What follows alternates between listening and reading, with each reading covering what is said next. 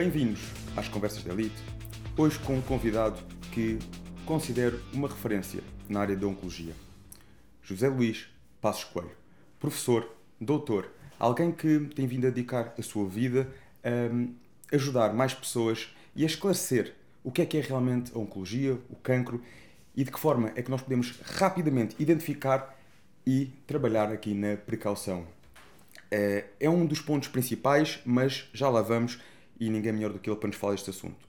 Agradecer aqui aos nossos parceiros, ao teu ginásio de elite, que proporciona aquele acompanhamento que é focado em ti, em resultados no Montijo, o Pampa Dicted. E ao nosso parceiro na área da suplementação desportiva, a Prozis, que com o cupom Pampa Dicted podem, em qualquer sítio, aproveitar e beneficiar de ofertas especiais.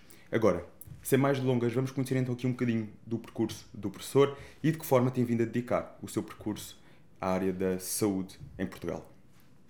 Obrigado pela sua presença aqui hoje. Nada, boa tarde. E, sobretudo, gostaria aqui de então começar por perceber ao certo de onde é que veio esta paixão pela, por esta área da saúde e se foi por, por algum desafio na vida que surgiu, se foi simplesmente uma área que o entusiasmou e como é que surgiu então este, este, este entusiasmo? Uh, eu sou oncologista médico, portanto, sou um, portanto, tenho a especialidade que se dedica ao tratamento com medicamentos, portanto, com fármacos, das doenças oncológicas. Uh, portanto, não é uma especialidade cirúrgica, não opero, é uma especialidade médica de tratamentos. E uh,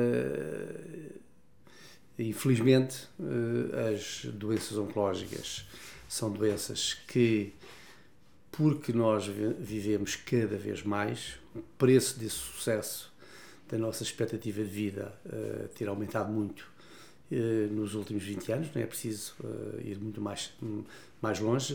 um português nascido agora tem uma grande probabilidade de sobreviver para cima dos 82 anos e há 30 anos os valores eram pá, 20 anos abaixo. Portanto, e a maioria dos tumores estão, estão relacionados com a idade. O que quer dizer que ao viver mais, vamos estar mais expostos à probabilidade de, de ter uh, tumores, cancros, o que faz com que as doenças oncológicas já sejam doenças bastante frequentes, mas que se antecipa e vê-se já esses dados existem são doenças que serão ainda mais frequentes nos próximos anos, a menos que se consiga de descobrir a cura para uma parte importante uh, dos cancros. Se isso não acontecer, portanto, é uma doença que uh, nós temos que lidar e hoje em dia já é a segunda causa uh, de morte em Portugal e em alguns países já é a primeira causa porque, embora a mortalidade cancro tenha vindo a baixar, mas o nosso companheiro eh, nestas, infelizmente, nesta fatia de mortalidade que são as doenças cardiovasculares, portanto, do, do coração e dos vasos, a mortalidade também vim, tem vindo a baixar, mas muito mais. E, portanto, como tem baixado muito mais rapidamente do que a mortalidade por cancro, a mortalidade proporcionalmente torna-se mais importante.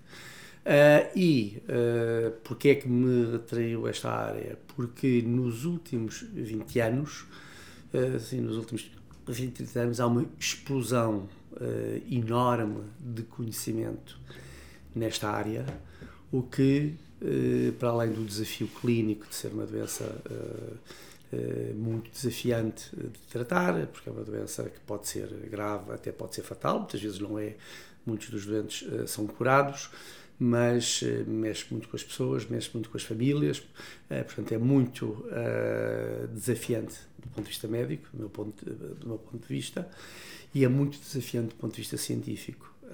há 50 anos nós sabíamos que haviam cancros, as pessoas morriam destas doenças, na maior parte das vezes, com poucas hipóteses de, de intervenção, nem sequer se falava sobre, sobre isso, as pessoas morriam de uma doença uh, não referida ou doença crónica, era o nome que se usava, e de facto para a maioria delas a gente sabia onde nascia, sabia para onde ia e que manifestações dava, mas conhecíamos pouco sobre porque é que aparecia e porque é que se comportava como se comportava.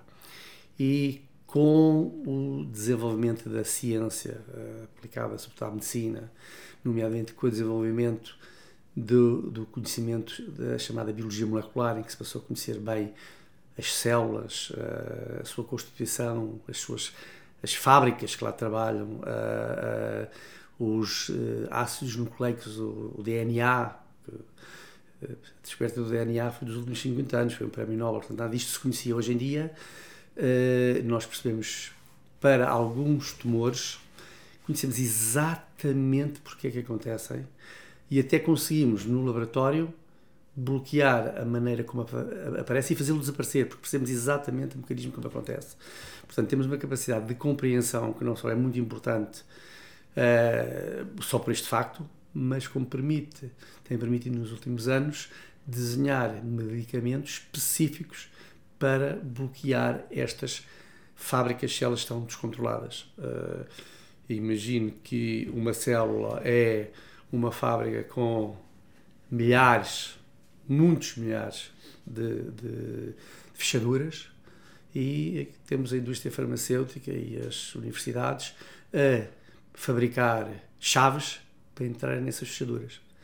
E, portanto, os, os, medicamentos que temos usados, a grande maioria dos medicamentos que temos usados nos últimos 20 anos, são medicamentos que são desenhados para aquela função, fazem aquela função e normalmente tem-se provado que têm o efeito expectável. E a explosão de medicamentos que apareceram para tratamento do cancro nos últimos 10, 20 anos é inacreditável. O número é cada vez maior, uh, o que tem resultado uh, no maior sucesso terapêutico.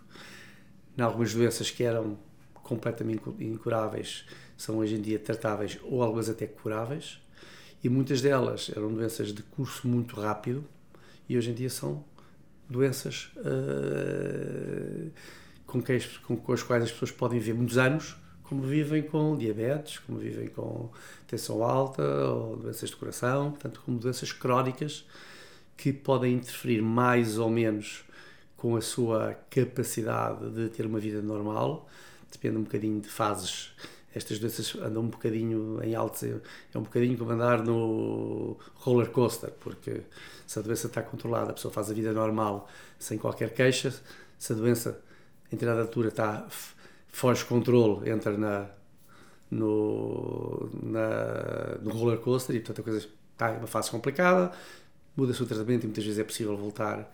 E portanto a pessoa consegue ter períodos importantes de uh, vida normal que era, não era cada vez mais. Aliás, eu, eu sou, como disse, sou, sou professor da, da, da Faculdade de Ciências Médicas e os alunos passam hum, na sua formação pelas uh, consultas de oncologia de vários hospitais e uma, uma razão de, é para perceberem que isso acontece e muitas vezes uh, diria que não há quase dia nenhum que não digo a um aluno que esteja comigo em consulta se tivesses ido no metro ao lado desta pessoa não fazias a minha ideia que ela vinha para o hospital para fazer o tratamento de quimioterapia ou fazer outro tratamento. É igual a qualquer outra pessoa. E isso é, é muito bom para quem tem a doença porque permite ter a sua vida uh, normal sem que isso sem que o estigma uh, a acompanhe muitas vezes sem que isso interfira uh, com a sua vida. Professor, aproveito aqui, tocou em vários pontos que eu considero muito relevantes um deles que foi precisamente os altos e baixos que existem, mas muitas vezes, uh, hum. nem sempre tem que existir altos e baixos. Muitas vezes uh, consegue-se, através do tratamento, que não volte depois a haver nenhuma recidiva, digamos assim, certo? Ou seja, há, há, se pegarmos, por exemplo, uma doença que eu. Um, o testículo é uma, é uma área que eu gosto muito, mas outra grande área que eu trabalho é, é em senhoras com câncer da mama. Nos países ocidentais, onde nós uh, nos inserimos, uh, eh, 80% dos doentes com câncer da mama têm uma doença que é curável. Portanto, a doença é tratável, tratável com cirurgia, acompanhada muitas vezes de radiações, acompanhada de tratamentos médicos, que pode incluir quimioterapia ou até pode não incluir quimioterapia, e a doença, uh, passada essa fase, que demora normalmente alguns meses de, com estes tratamentos todos, retorna à sua vida normal. Muitas vezes há muitos estudantes que fazem, ficam a fazer tratamentos orais com hormonas uh, mais de metade deles durante vários anos, cinco ou mais anos, mas com a doença que não volta mais. E isso em Portugal é a situação habitual, porque é o que acontece para a maioria dos doentes. E quem diz para o cancro da mama, diz para o cancro do colo, que é um tumor muito frequente nos homens e nas mulheres, e a muitos outros uh, tumores. Já agora, no, na situação do cancro do testículo, uhum. um, ehm, quais são também aqui a nível de probabilidades, assim, números altos, a parte a probabilidade de haver uma recídiva? Uhum. O, o tumor do testículo é o tumor mais frequente nos homens jovens. Os jovens, em princípio, como eu disse, o cancro é uma doença essencialmente de envelhecimento, portanto, os jovens não são supostos ter cancro, são pessoas saudáveis, uh, tal como as crianças. No entanto, também há cancros na, nas crianças. Portanto, já respondi à sua pergunta, mas os cancros das crianças são, obviamente, doenças diferentes, uh, não tem nada a ver, naturalmente, com o envelhecimento, são a seguir aos acidentes, a segunda causa de morte nas crianças e hoje em dia, só para passar também essa mensagem, mais de 80% de todos os tipos de câncer das crianças são curáveis. Tratamentos mais ou menos prolongados, normalmente nas crianças os tratamentos têm tendência a precisar de tratamentos prolongados e muitas vezes com quimioterapia, mas mais de 80% dos tumores nas crianças são curáveis. Nos homens jovens, se um homem jovem tem o azar de ter um, um, um cancro, à cabeça são mais frequentes, são tumores uh, do testículo. Uh, tem, por outro lado, uma parte que eu diria simpática, é que são quase todos curáveis. Uh, em geral, cerca de 70% a 80%, de 7 a 8 em cada 10, são curáveis exclusivamente com cirurgia, portanto, são operados por um que lhes retira o tumor e, e retira o testículo uh, nessa cirurgia. Não lhes faz muita diferença, porque tem outro. Uh, faz as funções necessárias, quer para uh, a vida sexual, quer para a procriação. E podemos depois falar um mais sobre isso se houver interesse.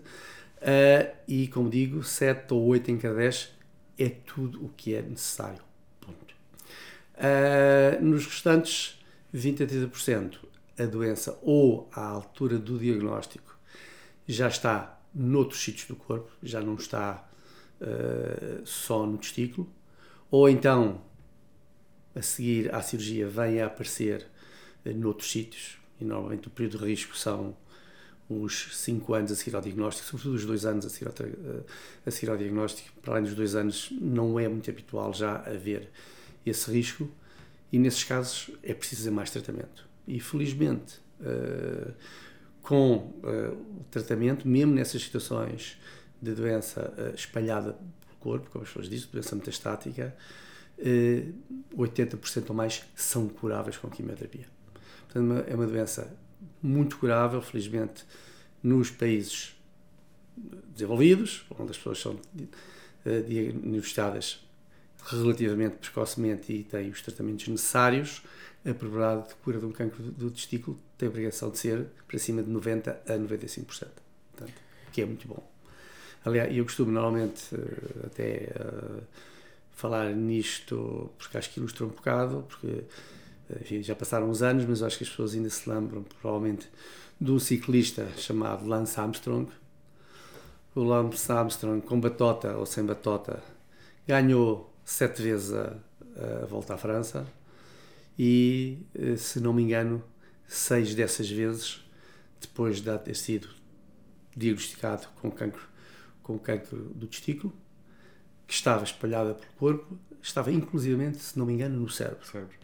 Portanto, era uma, era uma doença, era a forma mais grave que temos da doença uh, e ele fez os tratamentos e ganhou, volta à França com um bocadinho de, ou não, de, de outros medicamentos ou de, como é que se diz, de doping, mas não acho que mais ninguém ganhou sete vezes a volta à França, uh, senão ele. Portanto, é um, é um bom exemplo do que é a capacidade de tratamento desta doença e a capacidade de, de, de recuperação.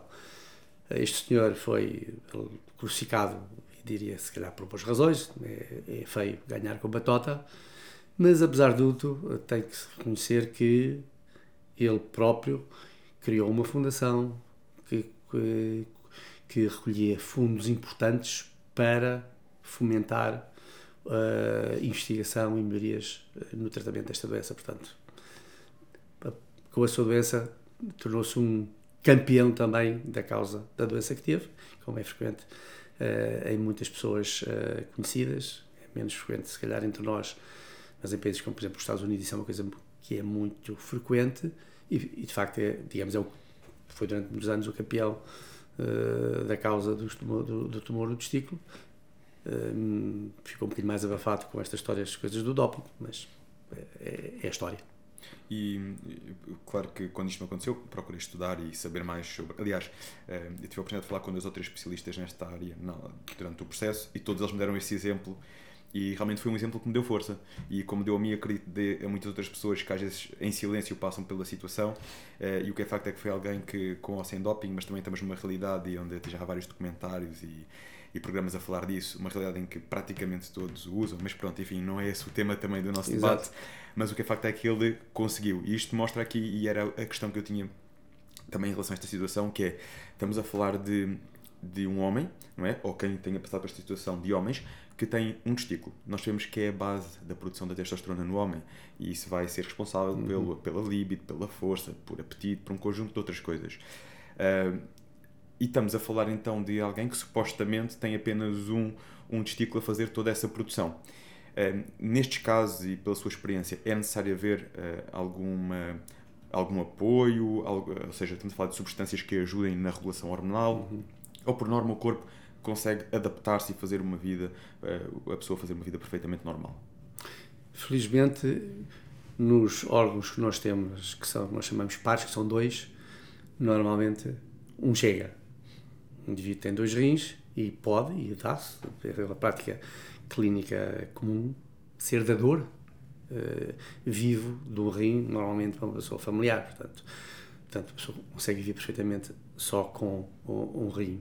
Uma pessoa consegue viver, enfim, com mais limitação só com o pulmão, uh, consegue uh, fazer cirurgias em que sacrifica uma parte, mais de metade do fígado, e o fígado cresce. Portanto, os órgãos pares, normalmente o parceiro faz o que é necessário e faz o que é necessário uh, no respeito ao testículo em duas coisas, como disse, são importantes. Uma, que é a produção de espermatozoides, que garante a fertilidade, a capacidade de ter filhos, é por isso uh, é uma das funções do testículo, uh, que tem a ver com um determinado tipo de células, são células que, que, que dão origem aos espermatozoides, e produz testosterona, que é a hormona sexual masculina, que dá a virilidade, a barba, a queda do cabelo, a força muscular, eh, a potência e que é feita por outras células, mas são ambas do testículo. E uh, normalmente chega um testículo para essa função. Ponto final. Uh, mesmo assim, apesar de um testículo uh, chegar, é possível, no respeito a se for necessário, uh, em casos raríssimos, raríssimos, em que a pessoa, não, por razões várias, tumores ou outras, não tenham os dois testículos, uma simples injeção de testosterona mensal ou de 3 em 3 meses restabelece facilmente a função sexual. Não não restabelece é a capacidade de ter filhos. Mas, pelo menos no respeito às doenças oncológicas, a gente sabe que vai ter feito uma cirurgia, pode ser necessário ou não fazer quimioterapia. Hoje em dia é extremamente fácil uh, pôr, pôr espermatozoides no banco. Alguma gente tem dinheiro no banco para quando tem uma doença, ou quer comprar uma casa depois, ou, ou se tem medo de ter uma reforma curta no futuro, portanto tem o dinheiro ali guardado para o que for preciso a gente pode fazer uma coisa com os espermatozoides. E uh, pelo menos quando é feita a quimioterapia, porque a cirurgia tira um testículo, mas não mexe no outro, onde fica completamente íntegro. Uh, se bem que há países que recomendam mesmo em pessoas que vão fazer só cirurgia, fazer que, chamada criopreservação de esperma. Uh, não é a nossa prática entre nós e eu, pelo menos na minha experiência, nunca, nunca nunca doente, doente meu precisou uh, uh, disso, que tenha sido tratado, tratado só com cirurgia. Agora, se as pessoas vão fazer quimioterapia, não só perderam o testículo que foi retirado, como vão fazer um medicamento que é tóxico para o testículo restante. Portanto, é extremamente fácil uh, colher, como se faz nos. É exatamente, aliás, isso é feito nos, nos hospitais que se dedicam a. Uh, que têm clínicas ou consultas ou serviços de, de fertilização in vitro para as pessoas que têm uh, problemas de fecundidade, de esterilidade.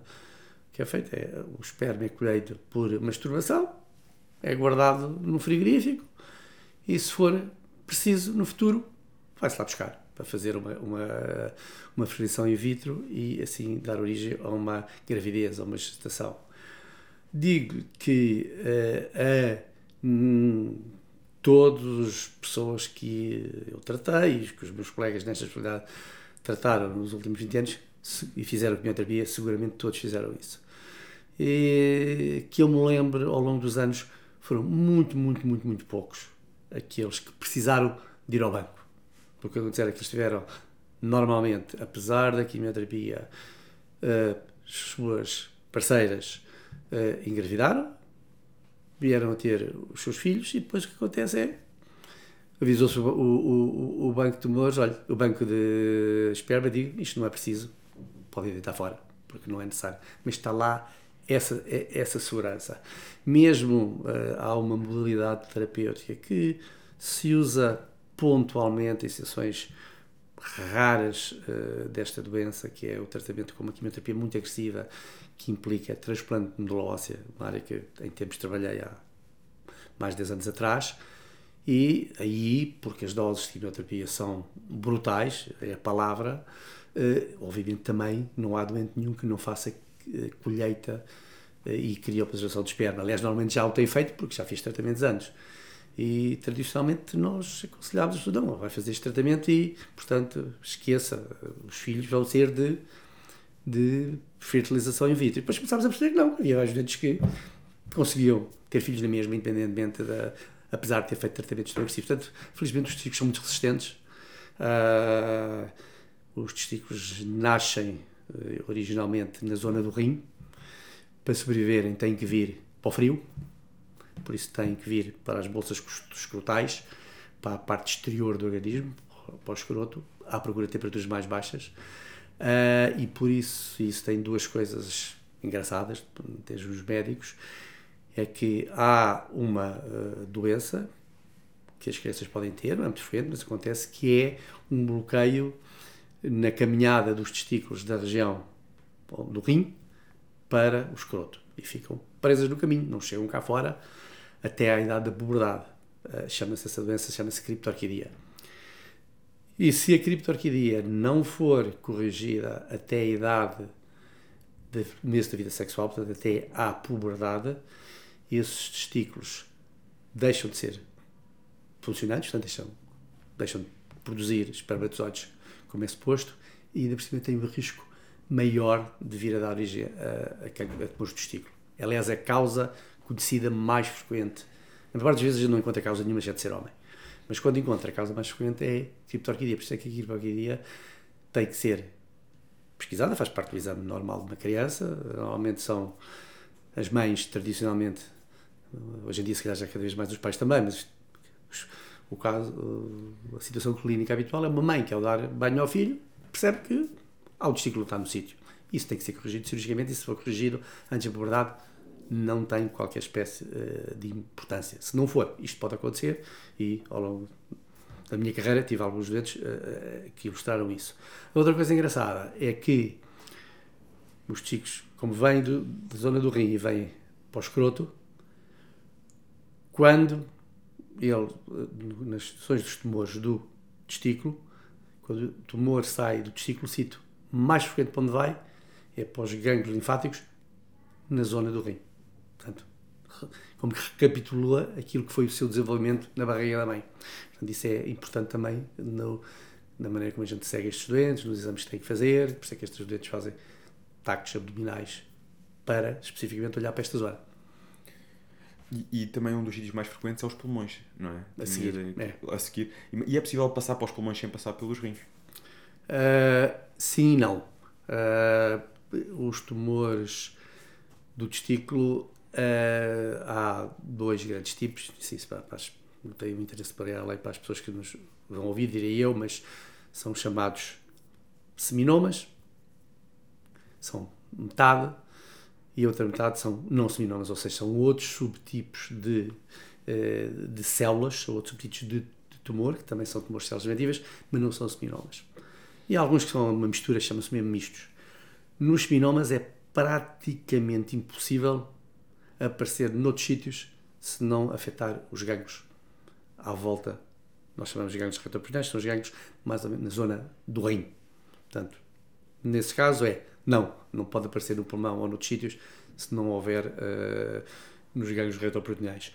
Nos não seminomas isso pode acontecer, pode fazer o, o bypass dos gangues. Do, normalmente afeta, afeta também, mas pode aparecer noutros sítios, nomeadamente no pulmão, que é se calhar o, o segundo sítio mais frequente de ser afetado, sem que tenha afetado os gangues. Nesse subtipo pode acontecer. Isso foi também uma das coisas que eu depois comecei a, a debruçar um bocadinho para perceber. Um, e, e, eu junto isto a uma, uma pergunta que eu ao longo deste tempo uh, decidi uh, partilhar uh, isto nas minhas redes sociais, o percurso e também trazer uhum. aqui, procurar esclarecer através daquilo que eu estava a viver uhum. a alguns jovens. E uma das coisas que eu mais me apercebi foi a quantidade de. Das coisas que eu mais recebi a nível de questões foi a quantidade de homens que queria perceber como é que eu tinha tentado isto, como é que se percebe isto. E esta é uma questão que depois deixo para o professor. E a seguir, uh, comentar que no meu caso era um seminoma, um misto, uhum. seminoma e não seminoma. Um, ehm, pronto, fiz todas as tags, tudo mais, já, já fiz agora mesmo após tratamento para verificar que o tratamento tinha sido ou não efetivo. E no meu caso passou para, tipo, tinha, apesar de poucas, tinha metástases nos pulmões sem ter nos rins. E, e foi daí a minha questão, e era aqui uma das, das perguntas barra comentário que eu tinha para fazer. E a outra era realmente os sinais que nós, que os jovens, jovens, adultos, uhum. isto realmente é, é aí que acontece, podem estar atentos para perceber. No meu caso, eu fui numa análise de rotina, comentei com o médico que tinha ali qualquer coisa estranha, um nódulo, o que fosse, tinha ali qualquer coisa estranha. Começámos a fazer realmente as ecografias. Na primeira ecografia até foi ali um bocadinho inconclusivo, o médico inicialmente disse-me que achava que aquilo era um nódulo, uh, mas depois no relatório já veio uma coisa diferente. Eu repeti depois a ecografia mais tarde e mais tarde já tinha percebido que houve um aumento e então aí não deixou dúvidas. Mais tarde, estamos a falar de 3, 4 semanas, e é incrível como em 4 semanas já tinha aumentado cerca de 20%. Um, e, e, foi aí que nós, então, ok, é para operar. Mas realmente perceber aqui como é que isto às vezes as metástases, e lá está o caso do Lance Armstrong, que tinha até no cérebro as metástases, também pelo que eu já li sobre isso, ou seja, como é que isto às vezes pode se refletir em formas diferentes nas pessoas e a forma mais fácil de nós nos apercebermos de algum sinal, porque depois, entretanto, neste período eu percebi que às vezes há pessoas que sentem desconforto, chegou a acontecer casos, por exemplo, nos rins, e através de dor e desconforto nos rins é que se apercebem que têm um tumor do testículo. Uh, ou seja, como isto às vezes acaba por ser tão silencioso ou, ou indireto, digamos assim. Uh, uma pequena correção que é relevante, mas para ficar a doença não vai para os rins. Os rins normalmente, os tumores não costumam ir muito para os rins. Enfim, quando se faz cirurgias pode-se encontrar, mas não se, é os gangues na zona do rim. Só, Obrigado, não agradeço, agradeço. Para... Agora, sim, o que disse é muito importante. Uh, as pessoas não gostam normalmente de partilhar os seus problemas de saúde com terceiros. Natural, é a sua privacidade em geral. Uh, ainda gostam menos se for uma doença oncológica Ninguém tem normalmente grande problema em dizer que tem atenção alta, mas normalmente não gosta, não vem, exceto pessoas que muitas vezes até são campeões de uma causa, e isso é muito louvável, como acabou de dizer, mas normalmente não falam de, das doenças mais graves uh, uh, em público. Então, se essa doença mais grave afetar os testículos, ou nas senhoras a mama, ainda pior. O que faz com que há um risco de as pessoas não procurarem ajuda mais cedo. Aliás, uh, posso dizer que há já há muitos anos, eh, eu acho que o artigo foi publicado, ainda no, não me recordo exatamente, talvez nos anos 2000, não me lembro exatamente. Uh, eu fiz um, um, um, estudo em colaboração com os, com vários colegas e, e, e, com um apoio muito grande do, do registro oncológico uh, uh, da região sul de Portugal, em que estudámos durante dois anos todos os doentes foram diagnosticados com tumores de testículo do sul de Portugal. Todos. e queríamos perceber como é que se apresentavam e que perceber o que é que lhes acontecia. E percebemos, e o que nos, obviamente, nos preocupou e nos deixou triste, que os nossos resultados eram muito piores aos da Europa. Bastava entrar em Badajoz e os resultados eram logo melhores. Ou seja, o, o, a doença era muito mais grave e era fatal com uma frequência que não devia ser, que não tinha nada a ver com os países europeus, nomeadamente com a Espanha. Uh, e porquê que isso acontecia? Se depois fôssemos analisar o que eram os resultados em doentes que tinham manifestações diferentes de gravidade da doença. Tinha doença só no testículo, ou tinha doença já no tecidos, ou tinha doença com a balança Armstrong. Pois os resultados de cada um desses subgrupos eram iguais aos da Europa ou dos Estados Unidos. O que acontecia é que nós tínhamos mais doentes com formas graves de doença. Havia pessoas que tinham demorado seis meses a fazer o diagnóstico. Havia tumores que tinham 20 centímetros. Havia, portanto, a nossa interpretação dos maus resultados na altura eh, foi que era um diagnóstico tardio, porque provavelmente os doentes não procuravam uh, atenção médica e se calhar os médicos também não estavam particularmente atentos. Ao longo dos anos, nos últimos anos é muito menos frequente, mas como, enfim, nesta área as pessoas, nós sabemos mais ou menos quais são as áreas de interesse de muitos de nós. Uh, há muitas pessoas que, que acho, de facto sabem que não têm interesse para esta patologia. Muitas vezes eu lembro de uma, um flema de um colega, um de vários, olha, veio cá por dores das costas, tá, e de facto fez um TAC, tem um tumor enorme, então, e, diz a minha descrição assim, então e os testículos dele? Ah, só aumento. Ah, pois, ele tem aqui um, grande tumor no testículo. Portanto, por vergonha, entre aspas, do doente, por uh, reserva do médico, uh, o exame muitas vezes salta a observação testicular e num homem jovem, que é onde estas doenças aparecem, é o tumor mais frequente, como disse, entre os 15 e os 35 anos, uh, se houver alguma coisa, é grave, porque esta doença, se não for tratada, é muito grave. É, muito, é, é, é, é de facto muito grave, como disse, ela cresce muito rapidamente se não for diagnosticada. Uh, e, aliás, temos os resultados, por acaso, uh, uh, uma colega minha, a doutora Margarida Brito, que é oncologista no APO de Lisboa, 10 anos depois voltou a fazer este estudo, e aliás tem esse, esse estudo neste momento pronto para ser publicado, e os nossos resultados já são iguais aos da Europa. Portanto, já estamos num país civilizados, portanto, podemos olhar para esta uh, doença com o, o, o, otimismo que ela, uh, que ela merece. Mas, de facto, é crítico que uh, esta doença aparece essencialmente de duas maneiras diferentes. Uma é o próprio, que nota um aumento de tamanho do testículo ou um nódulo do testículo, e aquilo que se deve dizer e que responde à validade, até prova em contrário, num homem jovem, um testículo aumentado de tamanho com nódulo é um cancro do testículo. Até prova em contrário. Portanto, o que se tem que provar é que possa não ser, porque até prova em contrário é o que é. E normalmente é a ecografia, é o que basta para o diagnóstico. Não é preciso coisas muito sofisticadas, taques, ressonâncias, PETs. A ecografia, a velhinha ecografia, que não tem radiações, que não faz mal a ninguém, que é fácil de fazer, desde que seja por quem sabe fazer, é o melhor exame diagnóstico. Às vezes pode haver alguma dúvida, pode precisar de ser confirmada, como disse, em poucas semanas, não é meses depois, é pouco tempo depois, para uh, normalmente achados muito característicos e, portanto, é a maneira de fazer o diagnóstico. Portanto, é preciso que a pessoa note e depois é preciso que a pessoa procure ajuda, porque senão. Às vezes, um outro contexto onde aparece também com alguma frequência são casais que estão em consultas de infertilidade e, e há aqui uma, alguma relação entre a infertilidade e, às vezes uh, uh, a questão do tumor testículo e muitas vezes é nessas alturas que também são, uh, são testados, são feito, é feito o diagnóstico.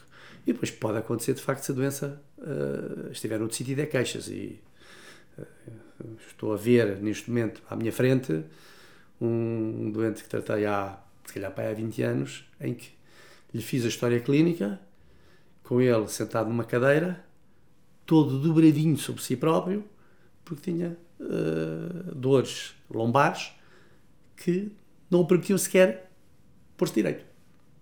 Coisa boa desta doença, isto era porque tinha os tais ganhos muito aumentados na zona do rim, que apanha ali os nervos que vão para as pernas, e isso causa eh, dores importantes, ou às vezes até coisas mais graves do que isso. Coisa boa é que, três semanas depois de começar a quimioterapia, já andava e sentava normalmente e, e, dava uma história e uma conversa normal. Mas eu lembro perfeitamente de. A ver o senhor sentado na cadeira, que fizemos a, a, a história há, há, há, muitos anos. E isto não é uh, seguramente um caso único. Portanto, eu acho que é de facto importante é atenção. Não é preciso histeria nenhuma, porque isto é uma doença pouco frequente.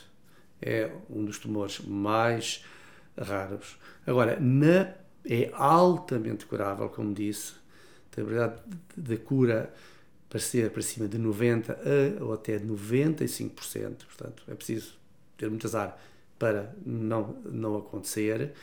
E, mas o diagnóstico precoce é muito importante. Portanto, quem tem a queixa tem que procurar um médico e tem que fazer a avaliação. Não pode andar a, a ver se passa com o tempo, porque não é o caminho a seguir. E falámos também aqui na parte do desenvolvimento, que é uma das, dos testículos, quando esse uhum. desenvolvimento não acontece normalmente, que é uma das principais causas que depois poderá originar isto. Há outras assim claras, eh, ou ainda é uma área que se tem pouco conhecimento das causas que realmente podem originar? É, as causas são, como lhe disse, são uh, essencialmente uh, criptorquidia, é a mais frequente. A outra é ter um irmão com tumor de testículo, aumenta o risco. E uh, os casos de infertilidade também aumentam um bocadinho o risco e essencialmente não há muitas mais. Portanto, no grosso das pessoas, a gente não sabe porquê. Ponto final. E agora, porque eu disse isto porque também ouvi entre os vários especialistas que eu tive a oportunidade de falar neste período, um, ehm, ouvi muito essa expressão, uh, até porque sou atleta, faço isso, a minha vida, uh, para mim, o exercício físico sempre esteve presente, uh, tenho imensos cuidados com a alimentação, tudo aquilo que supostamente é um estilo de vida saudável. E nós sabemos que a alimentação é muito importante, até para, para evitar pronto, o próprio desenvolvimento de células cancerígenas e tudo mais, o exercício físico, a oxigenação celular, tudo mais. E foi-me acontecer, não é? Por isso foi logicamente uma das questões que eu pensei muitas vezes. o que é que eu fiz mal? O que é que, que, é que eu fiz de errado? Não é? e, e vários especialistas me disseram, David, simplesmente tiveste azar. E, e isto depois leva-me aqui para outra questão, que eu sei que há quem fale destes assuntos, e pergunto-lhe assim qual é a sua visão em relação a isto. Eu sei que muitas vezes o médico está direcionado para uh, a prescrição do medicamento para tratar determinada doença, mas às vezes poderá haver aqui uh, situações emocionais relacionadas, no geral, com os, com os tumores, no geral, já nem estou a falar deste em concreto. Hum. Digo isto porque houve já alguns relatos de, por exemplo, uh, situações relacionadas com o útero em, em mães que, perderam os filhos, coisas desse género já se vê assim alguns relatos deste género que possa criar uma certa relação devido à parte emocional. O professor vê alguma relação nisto ou não? Que eu saiba, para não me estou a lembrar de nenhuma doença oncológica que, que, que a gente tenha evidência dessa associação. Sabe-se, por exemplo, eh, eu acho que esses dados eh, eh, se mantêm reais, que os viúvos, homens, mas viúvas acho que não, mas nos viúvos homens, têm um maior risco de morte no ano ou nos dois anos seguintes depois de ficarem viúvos. Mas acho que não é de cancro, é de outras coisas. Tudo. É, portanto, em termos de doenças oncológicas, eh, não. Nessa associação, eu, que eu saiba, eh, não está documentada. Agora, há muitas coisas que sim, que a gente tem um grande. Bem, o típico, à cabeça o tabaco. É? Um fumador tem 80 vezes probabilidade superior de ter um cancro do pulmão do que um não fumador. Portanto, não é. Também há pessoas não fumadores que têm cancro do pulmão, mas é uma doença claramente dos fumadores. E quem diz cancro do pulmão diz cancro da língua, toda a cavidade oral, laringe, estômago, bexiga, todo, tabaco, tabaco, tabaco, tabaco. Obesidade, hoje em dia, é o, é o, o tabaco do, do, nosso século. Há, há vários tumores que estão relacionados ou com, ou com a obesidade, no, aumentar o risco da doença aparecer, ou da doença ser mais agressiva. Por exemplo, as mulheres pós-menopausa obesas têm mais risco de ter eh, cancro do útero, por exemplo. Chamado de cancro do, do endométrio da forma mais frequente cancros da mama, que são os tumores que têm receptores, em cujas células têm receptores para as hormonas e que são tratadas com as hormonas e que são 60% dos casos, o, o, o, sucesso terapêutico é menor nas mulheres obesas do que as mulheres com peso normal. Portanto, a obesidade, para além de aumentar o risco das doenças cardíacas, vasculares, hipertensão, é? também é importante. Uh, eh, no cancro. Uh, a alimentação também é importante, uh, para além da, da, obesidade, se calhar não tão forte como isto que falei, mas é, é, bom ter um, uma alimentação rica em vegetais, moderada em carnes vermelhas. Isso tem uma relação, nomeadamente, com os tumores do, do cólon e reto, que é, que é o segundo tumor mais frequente. Uh, e, por exemplo, o, há, um, há um cancro que, cuja incidência, ou seja, cujo número dos casos tem diminuído muito nos últimos 50 anos uh, e não tem nada a ver com os médicos nem com a medicina, tem a ver com frigoríficos. Estômago. Nós, em Portugal, ainda somos dos países do mundo com maior incidência de uh, cancro de estômago uh, muito mais do que os outros países uh, da Europa, mas também era um tumor mais frequente em geral. Isso tinha a ver muito com carnes que eram os fumeiros, todas as coisas de preservação.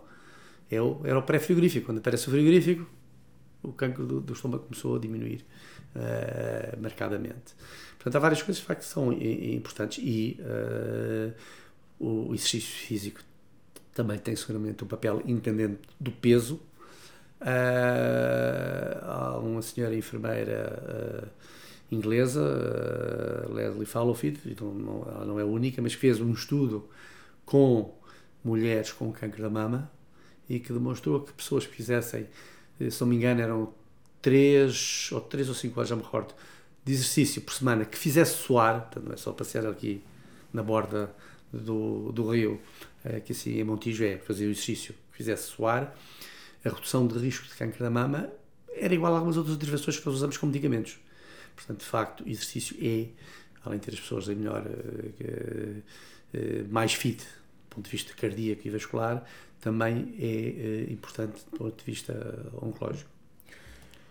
Professor, pergunto-lhe agora se realmente há aqui evidências em relação a isto que é o LDN, em inglês, aliás, falando aqui em português, doses baixas de nal, naltrexone, não queria dizer aqui o nome ah. é, incorreto, naltrexone, que veio a haver aqui já alguns relatos que baixas doses deste medicamento poderiam ajudar um, na redução de, de, de, da propagação de células cancerígenas.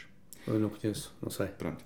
Isto é algo que que tem vindo a ser falado, sobretudo por, algum, por, alguns médicos, até no Brasil, hum. e gostaria de saber a sua opinião, mas quando não, não conhece, não falamos.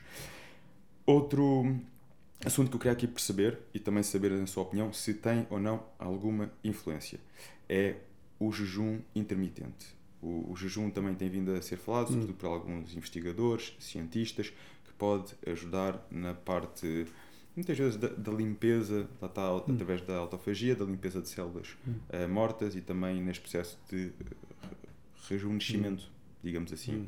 Acredita que possa ter algum, algum benefício um, ehm, em alguém que tenha tido esta doença ou é algo que também é irrelevante nestas situações? Eu não sei, é uma literatura que eu, que eu, que eu não acompanho. Sei que há um interesse uh, grande. Estamos a falar de influências na composição da dieta que sejam independentes da obesidade, ok? Vamos assumir que é uma pessoa que tem um peso normal, portanto, mas não está a falar em dieta para chegar a um peso normal, é tipo de dieta para uma pessoa com peso normal. Uh, há, há de facto uma, é uma área de interesse, há pessoas que se dedicam a isso, por exemplo, de dietas com menos açúcares, porque as células, isso sabe-se, as células uh, cancerosas têm um mecanismo que vivem muito à custa do açúcar que normalmente todas as células têm, mas uh, metabolizam muito o açúcar, portanto há um, uma área de interesse, é ver se dietas com menos açúcar isso pode ser. Uh, sim, também tenho ouvido falar nessas dietas de jejum intermitente. Uh, pode ser desconhecimento meu, eu acho que são áreas cujo conhecimento ainda não está muito consolidado. Acho que seguramente no respeito à obesidade, isso aí é completamente indiscutível. Acho que o excesso, o excesso acho que também é preciso um bocadinho exagero, porque, não ver, evitar um bocadinho exagero, porque que há uns anos, muito tempo, não se podia, não se podia comer carne. Carne era um. Bom, não se podia carne, se comer a carne vermelha que um americano típico come, que não tem nada a ver com o que a gente come, não é? Portanto, ou seja, dietas com um excesso de, uh, de carnes vermelhas aumentam para estar associadas a um maior risco de tumores, sobretudo de cólon dietas ricas em vegetais, em que aumenta a quantidade de fezes, uh, são protetoras também. Aí eu acho que há evidência mais, uh, mais forte. Essas são áreas, acho que investigação, mas eu penso que não são, que a evidência ainda não é, uh, neste momento, penso eu, definitiva. há, a propósito de dieta, há uma, há uma há uma fotografia antiquíssima, uh, como digo, antiquíssima, é de, de 1900 e pouco, uh, de um uh, médico, sim, um médico que se viveu muito tempo em África, aliás, estudou-se, ligou-se ao estudo de um, um tumor do sangue, dos gânglios linfáticos, que é muito típico em, eh, em África, eh, que, que é causado por um vírus e que ficou com o nome dele. E uma das fotografias que ele tirou era de, de um, de um, no dia de uma tribo qualquer, em pé, ao lado da quantidade de fezes que ele tinha feito naquele dia. Demonstrando que, de facto, obviamente eram dietas que, que são de, de, tribos que comem o que, o que apanha, portanto, é só vegetais, exclusiva de vegetais. Isso é uma grande quantidade de vegetal, a maior parte dele tem muitas fibras, portanto entra pela boca, sai das fezes. E, e, e de facto, neste tipo de dieta, os tumores uh, do cólon são muito menos frequentes. Portanto, isto é o exagero daquilo que, uh, daquilo que digamos, uh, se pretende. Mas, sim, é, é, é uma área de interesse. Aliás, a última área, digamos, mais, diria eu, de de interesse e que está a ser hoje em dia muito investigada, nomeadamente na relação com o cancro, por exemplo, é a, a constituição uh, do, no, sobretudo do intestino, mas não só, das bactérias que lá vivem, que são aos pacotes, ou aos milhares dos mais vários tipos, e relações que pode, parece ter, ter a ver com risco para cancro ou para a eficácia de alguns fármacos. É uma área de grande interesse hoje em dia de investigação. Aliás, em algumas situações, não, neste caso não é para, para caranca, é para uma uh, doença gastrointestinal benigna, mas até já se fazem aquilo que se chamam transplantes de fezes. Esses doentes fazem uma coloscopia onde se lhes dão fezes de outras pessoas com determinadas características, com bons resultados terapêuticos. Portanto, chegámos a, a uma coisa que seria. Ninguém, ninguém se lembraria disto há, se calhar há 15 ou 20 anos atrás. É uma área chama, é chamada microbioma que está muito hoje em dia em, em investigação.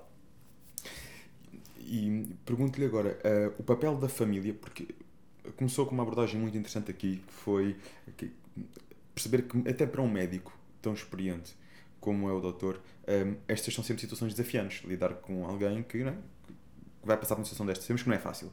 Um, mas muitas vezes um, temos a família que é fundamental aqui.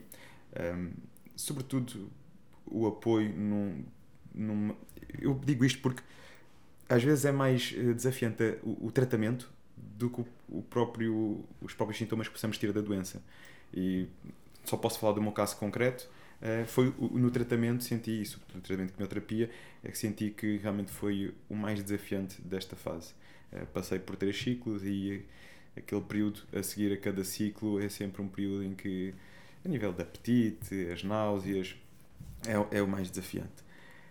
E a família tem aqui um papel importante. Um, como é que vê isto entre pessoas que já acompanhou uh, e às vezes até aqui uh, o que é que realmente pode ser feito por parte da família para ajudar aquela pessoa? Porque às vezes queremos ver os entes queridos de alguma forma a querer ajudar e vêm-se nós e pés atados porque não há grande coisa que possam fazer. Não é? é um caminho que temos que passar por ele e confiar na medicina, confiar nos médicos. Como é que vê esta parte? Acho que a família tem, tem eh, vários aspectos. Primeiro é que, no respeito às doenças oncológicas, é que quer os doentes, quer as famílias, têm noção que estas doenças, muitas delas, ou a maioria delas, põem o risco de vida para a pessoa. Que é uma coisa que normalmente a pessoa não, não pensa muito quando vai ao médico. Mesmo que tenha uma dor no peito, que possa até ser o sintoma do infarto, que também pode ser fatal, mas não é. Eu diria que não está tanto no, na, no consciente das pessoas como estão as doenças oncológicas. Quer para os doentes, quer para a família. Uh, o outro aspecto importante é que, como disse, a maior parte dos tumores, não se aplica aos tumores de ciclo, mas são doenças do envelhecimento. E para lhe dar um exemplo, em Portugal, isto é igual aos países eh, desenvolvidos, mas em Portugal é assim, uh, as pessoas que morrem de doenças cardiovasculares, que são a principal causa de morte, 90% delas têm mais de 65 anos. Portanto, apesar de tudo, são pessoas que têm esta doença numa fase já um pouco. Enfim, hoje em dia o fim de vida é um bocadinho diferente do que era há 20 anos, porque as pessoas hoje em dia chegam aos, aos 80 anos com muita facilidade, mas numa fase em que estão a chegar à reforma ou já estão reformadas, já não são muitas vezes sequer o suporte dessa da família. Pelo contrário, nas doenças oncológicas, embora de facto seja uma doença de envelhecimento, 30% dos doentes que morrem de cancro têm menos de 65 anos. Portanto, muitas destas pessoas são parte do sustento da família, sustento financeiro, sustento emocional, têm filhos pequenos, por aí fora, não é? Portanto, isto mexe claramente com a família. Uh, mexe pelo risco, mexe pelo aspecto uh, de funcionamento da dinâmica familiar diária e mexe no aspecto económico, porque não só as pessoas muitas vezes têm, deixam de trabalhar temporariamente, como as despesas inerentes ao, ao, tratamento e tudo o que envolve não são de todo uh, irrelevantes.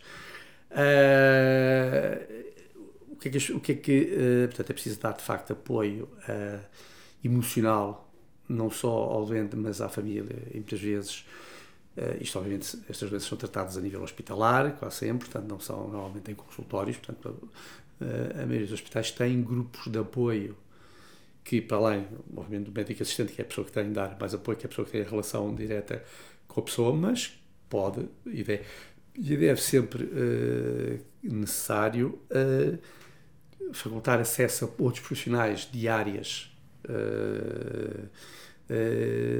que ajudam neste, neste apoio nomeadamente apoio psicológico, psiquiátrico, e uh, há muitas vezes até grupos de apoio, que até nem têm necessariamente médicos, têm muitas vezes até grupos de apoio de doentes, e uh, a experiência, pelo menos no hospital onde trabalho, e outras pessoas têm falado noutros sítios, os doentes gostam muito, sentem-se muito apoiados com esse tipo de, de partilha de experiências, partilha de, eh, de riscos, portanto, portanto, não só há um apoio que os profissionais de saúde podem dar ao doente e à família, como o próprio autoajuda em grupos de, de, de, de, de doentes.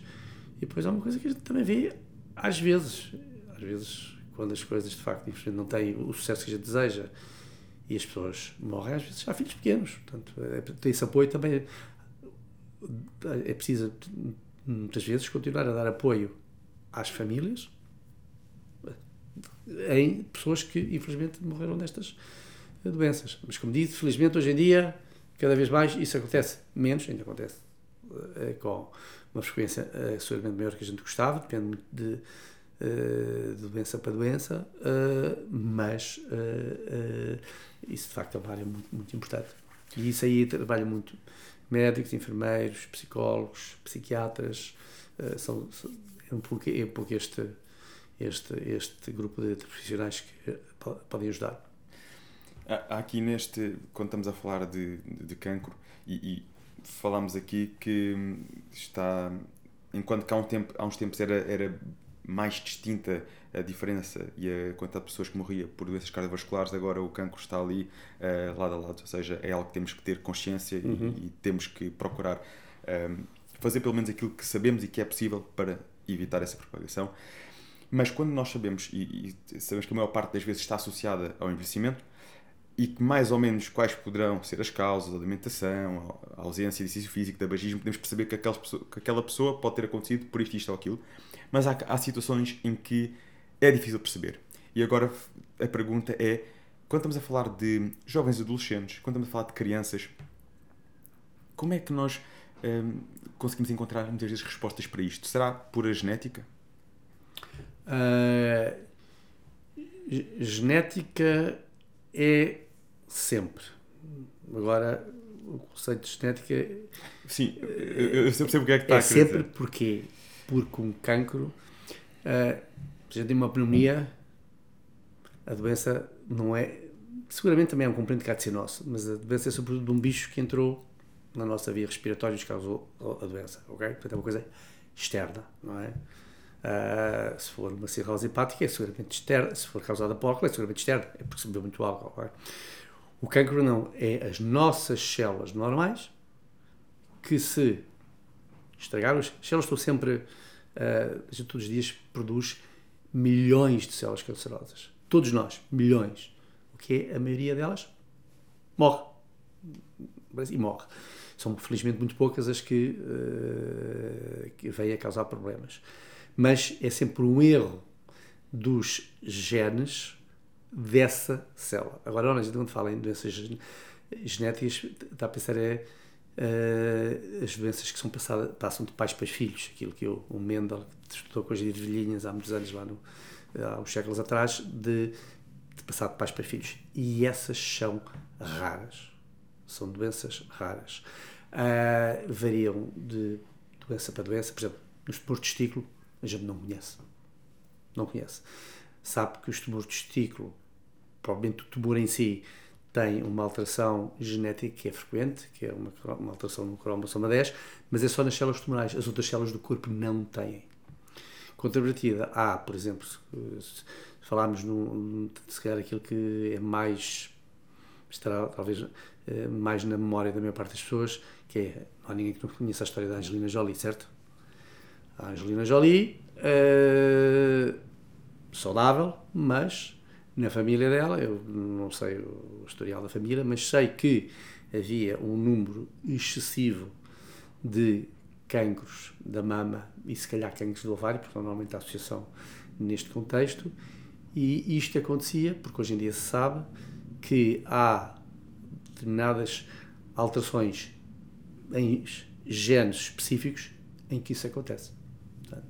Uh, no respeito aos tumores da mama e do ovário, o mais frequente é o gene que se chama BRCA, porque é de breast cancer, BRCA1 e BRCA2, e de facto isso é um, é um defeito da célula que todas as células têm, ou seja, nasceu desde a célula, célula que deu o ovo inicial, de onde veio nascer o recém-nascido e todas as outras, todas as células do corpo, do corpo humano têm esse erro, e as pessoas que têm esse erro têm de facto uma probabilidade de vir a ter cancro na mama, que pode, ao longo da vida, que chega a 70%, portanto, é um número muito grande, e do ovário que anda à volta dos 50%.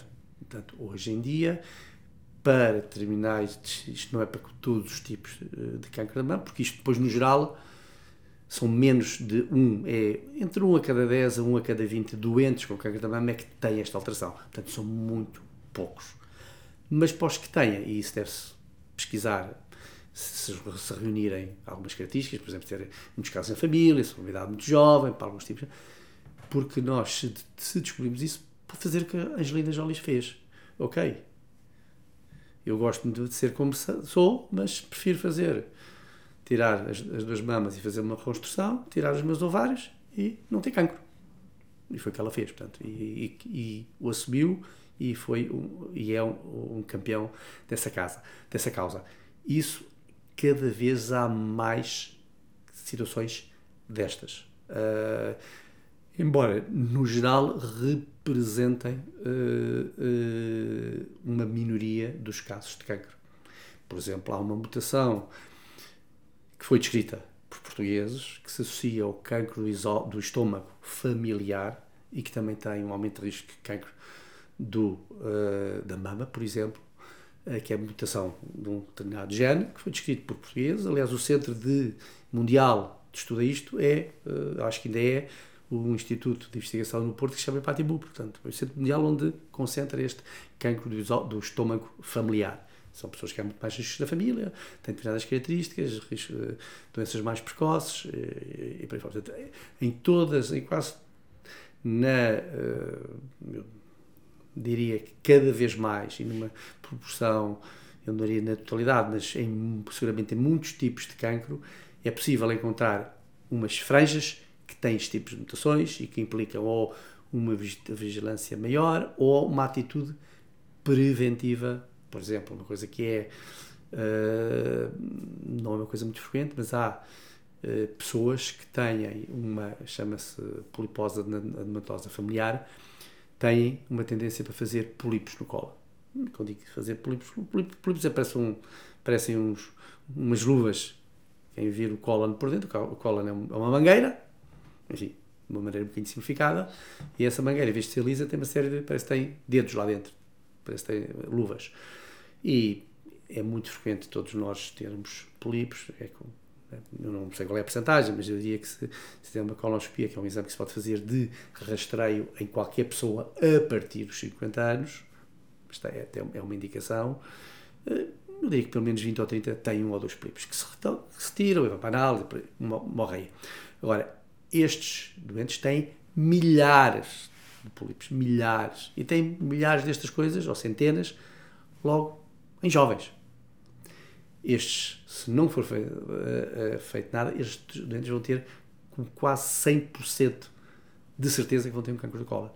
Portanto, nestas pessoas, em jovem, ainda como uh, antes da idade adulta, tem que retirar o cólon todo. Felizmente a gente consegue viver sem o cólon.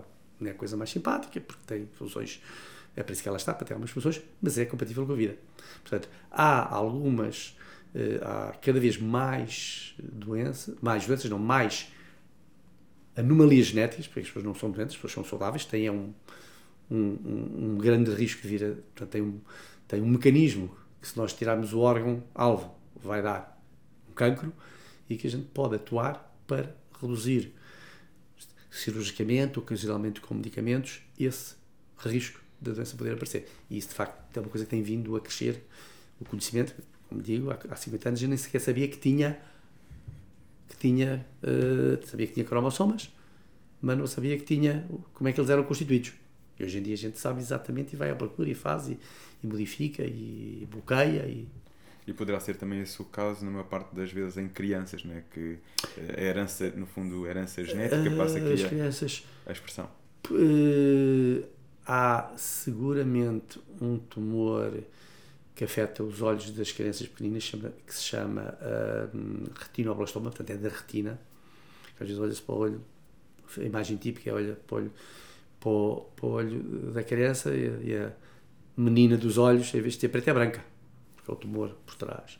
É um tumor raro, claramente raro, uh, uh, e que muitas vezes pode ser transmissão genética mas uh, eu não sou pediatra, portanto estou a falar claramente daquilo que não sei, uh, mas estou-me a lembrar de, daquilo que são os tumores mais frequentes e penso que para a maioria, quase todos eles, até mais nos tumores pediátricos, nos tumores dos adultos, esses tumores têm muitas vezes alterações genéticas que, os, que fazem até o diagnóstico, mas são alterações dos genes do tumor, não são alterações dos genes da pessoa. E isso faz uma enorme diferença.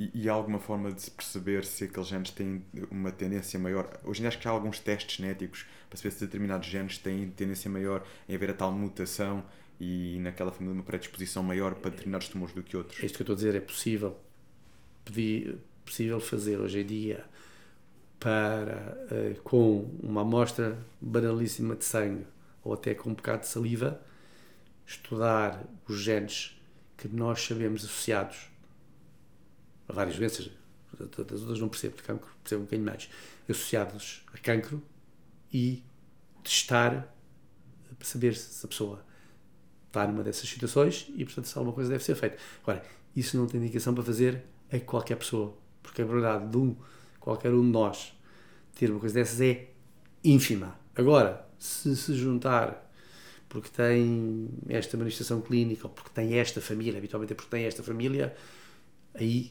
uh, pode e tem, não direi todos os dias, mas eu diria que será seguramente pelo menos uma vez por, por mês, se não mais.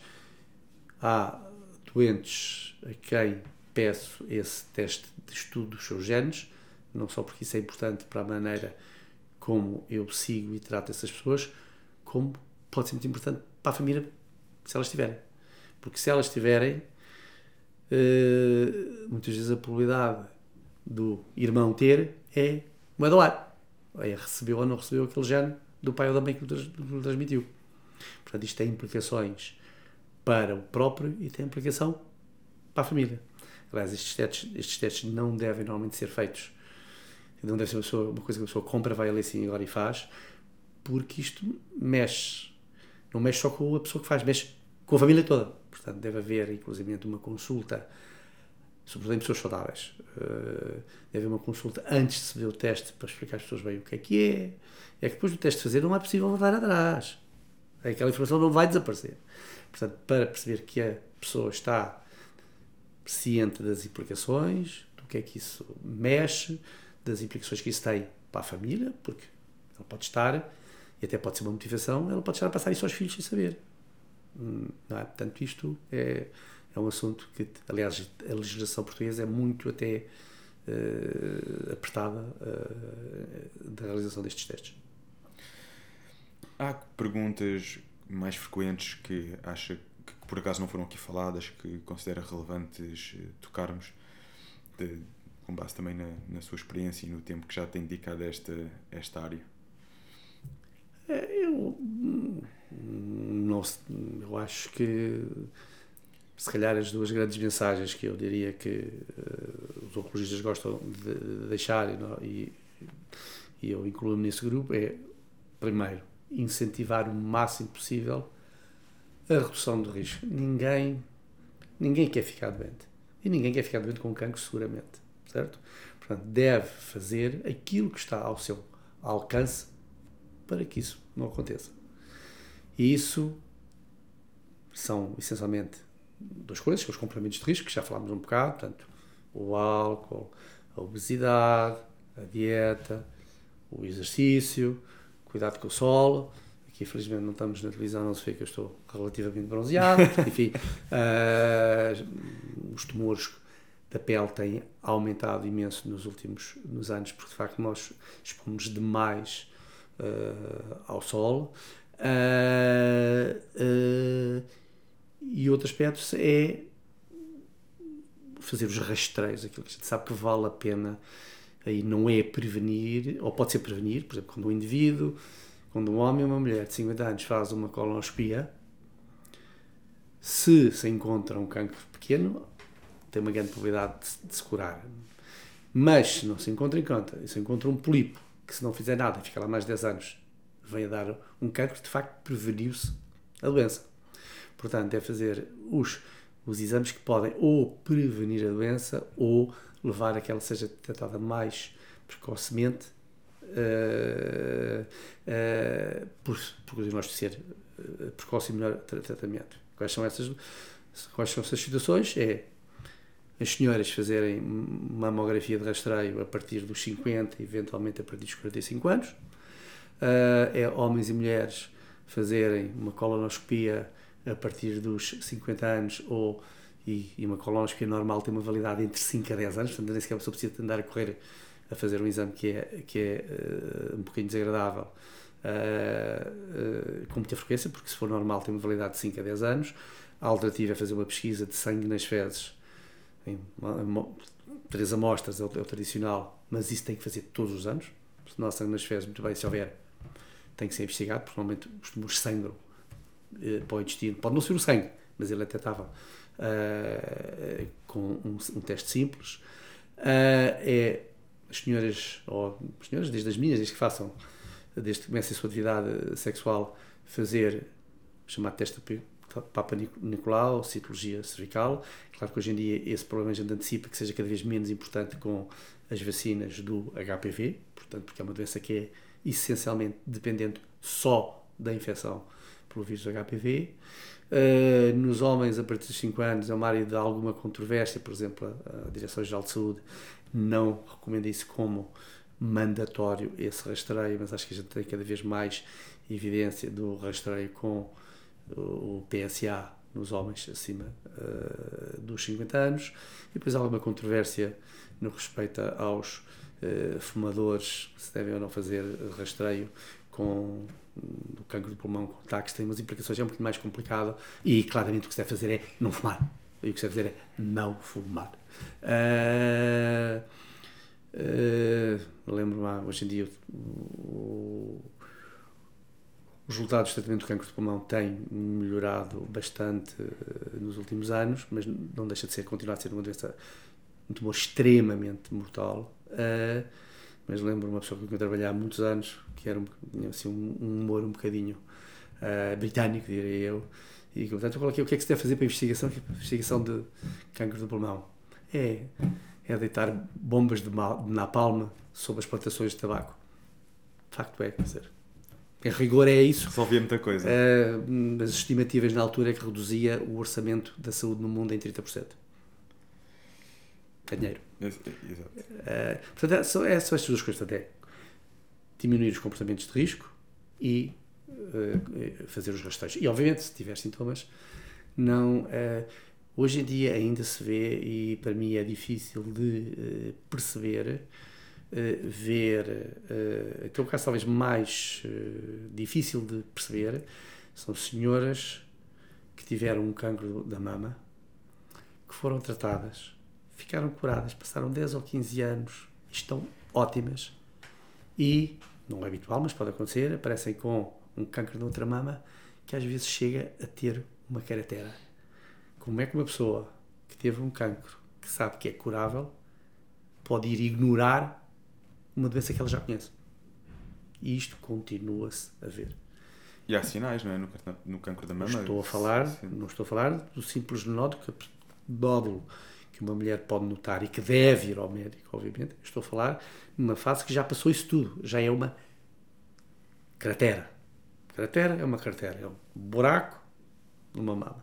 E a gente às vezes é frequente, não é frequente, mas continuamos a ver isso. Não sei nos outros países, não posso dizer, em Portugal seguramente. Não é habitual, mas acontece. Ou seja, portanto, negar não resolve o problema. E nas doenças oncológicas, o diagnóstico, em geral, o diagnosticar precocemente é crítico. É crítico. Uh, eu costumo usar um bocadinho esta imagem para os alunos de medicina. Se eu já não souber tratar hipertensão arterial, me aparecer um doente com uma hipertensão arterial grave que precisa ter tratamento, e lhe der, não é um medicamento ideal para aquela pessoa, para aquela idade, mas deram um medicamento para uma de baixa tensão arterial. Ele tem tempo de, daqui por um mês, ou dois, ou três, ou se calhar seis meses, ir ao médico, percebe o assunto e dá-lhe o medicamento ideal para ele. O cancro não é assim. O primeiro passo é determinante. Em muitas situações, às vezes, por exemplo, já que está a falar em crianças, há um tumor uh, dos membros das crianças, que é o chamado sarcoma, por exemplo, até a maneira como se faz a biópsia, ou seja, como se vai lá com uma agulha e se tira um bocadinho para a análise, pode ser a, a diferença entre essa criança vir a ficar com perna ou sem perna. Tão simples como isto. Portanto, o primeiro passo é crítico, é importante que seja feito por quem sabe e que seja rápido. E no caso de passarem por isso, ter que fazer um tratamento de quimioterapia, isso era outra questão que eu tinha aqui. Hum. O que é que alguém que tenha passado uh, por essa situação pode esperar, porque sabemos que é um tratamento que é agressivo, uhum. e quais são as melhores formas de rapidamente recuperar desse processo? Eu também sei que isto é uma pergunta que é generalista, porque há muitas uhum. quimioterapias.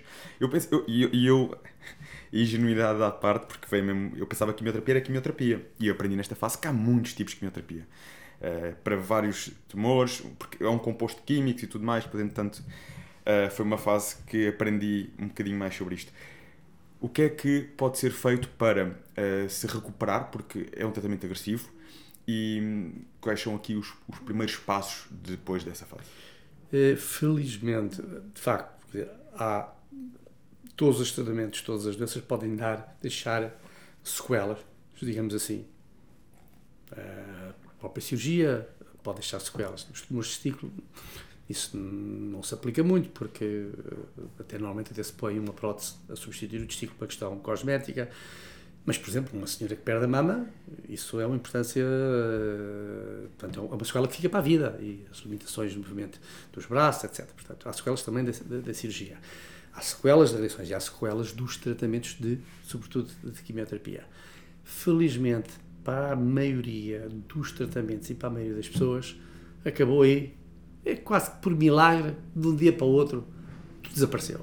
Enfim, o cabelo demora a crescer, depois e acabar, depois, porque a gente sabe que o cabelo cresce devagarinho, ah, às vezes as reduções das unhas também demora tempo, mas as outras coisas sobre, sobre, sobre o sangue, sobre às vezes análises do fígado, aquilo, sobre o tubo digestivo, aquilo parece que quase que milagrosamente em uh, duas semanas isso uh, normalmente passa. É claro que há toxicidades que são mais uh, duradouras, por exemplo, as toxicidades que sejam sobre os nervos que interferam com a sensibilidade, às vezes as pessoas do tratamento do estímulo, às vezes isso acontece, às vezes têm um bocadinho de formigueiros, porque alguns medicamentos, os nervos são células que têm dificuldade em recuperar. Portanto, essas toxicidades normalmente são, às vezes, mais de, demoram mais tempo a, a, a recuperar. Uh, e, aliás, há consultas, aquilo que se chama consultas de sobreviventes, porque há toxicidades tardias que, às vezes, ou pelas, pela doença ou pelas uh, toxicidades dos medicamentos que implicam algum seguimento uh, que deve ser feito uh, ao longo de muitos anos.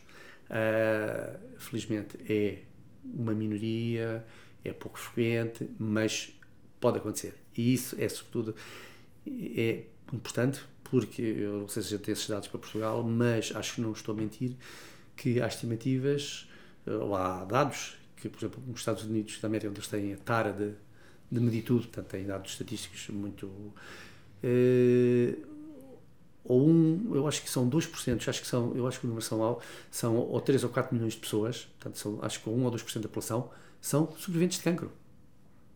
Portanto, há partidos políticos que têm menos votos, menos votos do que os 2%, certo? Portanto, e isto vai aumentar. Vai aumentar porque a doença vai aumentar e porque nós curamos mais pessoas. Portanto, há uma preocupação importante e há consultas uh, uh, orientadas nesse sentido, porque há de facto um, cada vez mais uma proporção importante de, de pessoas que tiveram esta doença e as suas uh, toxicidades associadas ao tratamento. E no caso dos tumores de testículo, normalmente, uh, na grande maioria dos doentes que têm que fazer quimioterapia, fazem 3 ou máximo 4 tratamentos e a coisa está conversada. Mas se tiver uma leucémia ou se for uma doença pediátrica, muitas vezes fazem tratamentos de quimioterapia durante um ou dois anos. Portanto, é, é, um, é um pincel um bocadinho diferente, certo?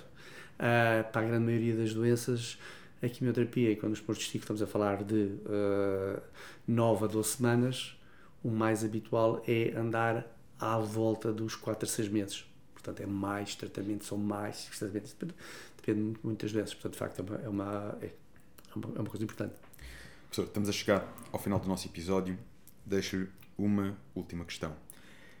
Acredita que há eh, interesse eh, em encontrar realmente uma cura para o cancro e se acredita que essa cura, mais dia menos dia, vai chegar?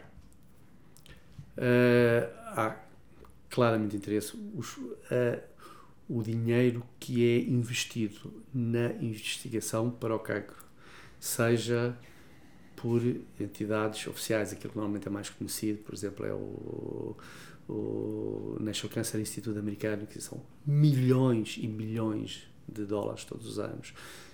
As instituições uh, europeias, uh, idem, eu conheço pessoalmente um, um, um pequenino grupo português, portanto, é português, que tem só esse grupo, e é uma unidade pequenina, são 10 pessoas, tem uma bolsa para investigar uma determinada área no campo, uma bolsa da uh, União Europeia, de, só eles têm de 10 milhões de euros. Portanto, há imenso, imenso preocupação. A própria Europa tem um programa de, uh, de só, só de, para cancro. Pois a indústria farmacêutica tem outro tanto. Portanto, agora, isto é uma doença. O, o, a característica do cancro é capacidade. Isto é, se olhar para um slide que mostra as vias metabólicas de uma célula, o que vê é uma, um, um círculo e depois milhares de letras lá dentro. Aquilo seta para a direita, seta para para baixo, para os sítios. Portanto, ou seja, as células são mecanismos ultra complexos e nós não podemos atirar a um doente 60 medicamentos ao mesmo tempo, porque 60 medicamentos é 60 toxicidades e normalmente isso não é possível. Portanto, o, os tumores, por isso é que esta história do roller coaster, do andar abaixo, é porque eles que conseguem muito arranjar vias de escape àquilo que a gente está. É sensível a um medicamento e, e, e determinada altura pode deixar de ser. Uh, dito isto, há, uh, e isto é sobretudo mais frequente no que nós chamamos de tumores sólidos, são os tumores que não são os hematológicos, em que o número de coisas que estão erradas na célula são normalmente muitas. Por exemplo, há uma, uma, um cancro do sangue que se chama leucemia mieloide crónica, que a gente sabe exatamente porque é que acontece. É uma alteração cromossómica que se chama cromossoma filadélfica, que foi, foi estudado, que se puser aquelas células em cultura numa bancada e lhe juntar uma, um, uma fitinha de ácidos nucleicos de DNA, que é a imagem espelho uh, dessa célula, aquilo mistura-se lá e a célula, passados uns dias, é uma célula normal. Porque aquela alteração é a alteração que é responsável por aquela doença. Ponto. Portanto, foi possível criar medicamentos que conhecem aquele defeito e esta doença hoje em dia tem um sucesso terapêutico muito grande. Isso tem acontecido a várias doenças, infelizmente, a doenças que são menos frequentes. Portanto, há doenças frequentes em que isto já quase que um fármaco é, para as mais frequentes. As alterações normalmente são múltiplas e, portanto, vai ser mais difícil a gente conseguir uh, controlar, se calhar, em alguns casos, definitivamente, essa doença. Mas se conseguirmos aquilo que os infecciologistas fazem com o HIV, já não é mal. Não curam ninguém. Mas hoje em dia, desde que as pessoas, tanto quanto eu percebo, desde que as pessoas uh, façam os tratamentos devidos, praticamente as pessoas não morrem de HIV. Portanto, o que de facto eu acho que é mais provável chegarmos é transformar, e isso já acontece em muitas situações, uh, uh, o cancro de uma doença crónica, como é a diabetes, a tensão arterial, etc. Há uma arma terapêutica recente que tem sido uma revolução no cancro, que é a imunoterapia, que essa sim tem feito uma coisa engraçada, porque o cancro são células que são diferentes das outras, nesse aspecto são estranhas, mas são pouco estranhas. Se eu for aí só o seu braço e fizer um, um, um, tirar ali um bocadinho e puser lá uma, um bocado de pele minha, o seu organismo mata as minhas células e rejeita. Mas não é capaz de rejeitar um tumor que é um bocadinho diferente, mas não é tão assim diferente. E que por cima tem uma, uma coisa uh, engraçada, é que abafa um bocadinho o mecanismo normal de imunidade do indivíduo para lutar, para lutar com, com intervenções e outras coisas. E hoje em dia, de facto, há fármacos que o que fazem é tirar como se tirassem o pé do travão desta travão que está sobre a nossa imunidade normal. E isso fez com que duas doenças muito graves e altamente letais, como o câncer do pulmão ou o melanoma maligno, eh, em formas de doença metastática, um tratamento deste, com este tratamento limitado no tempo, há doentes que pararam o tratamento e nunca mais tiveram a doença. Alguns já há 5 anos. Isso parece estar a acontecer em cerca de 40%, ou seja, 4 em cada 10 dos doentes com melanoma. Isto é uma coisa que a gente nunca viu. E isto pode mudar, porque isto é uma arma que não está a controlar o tumor, está a controlar o sistema imune e assim mantém-se ativa a vida. Portanto, isso, isso pode uh, ajudar e tem ajudado imenso em várias. Em termos de melanoma, é uma diferença abissal.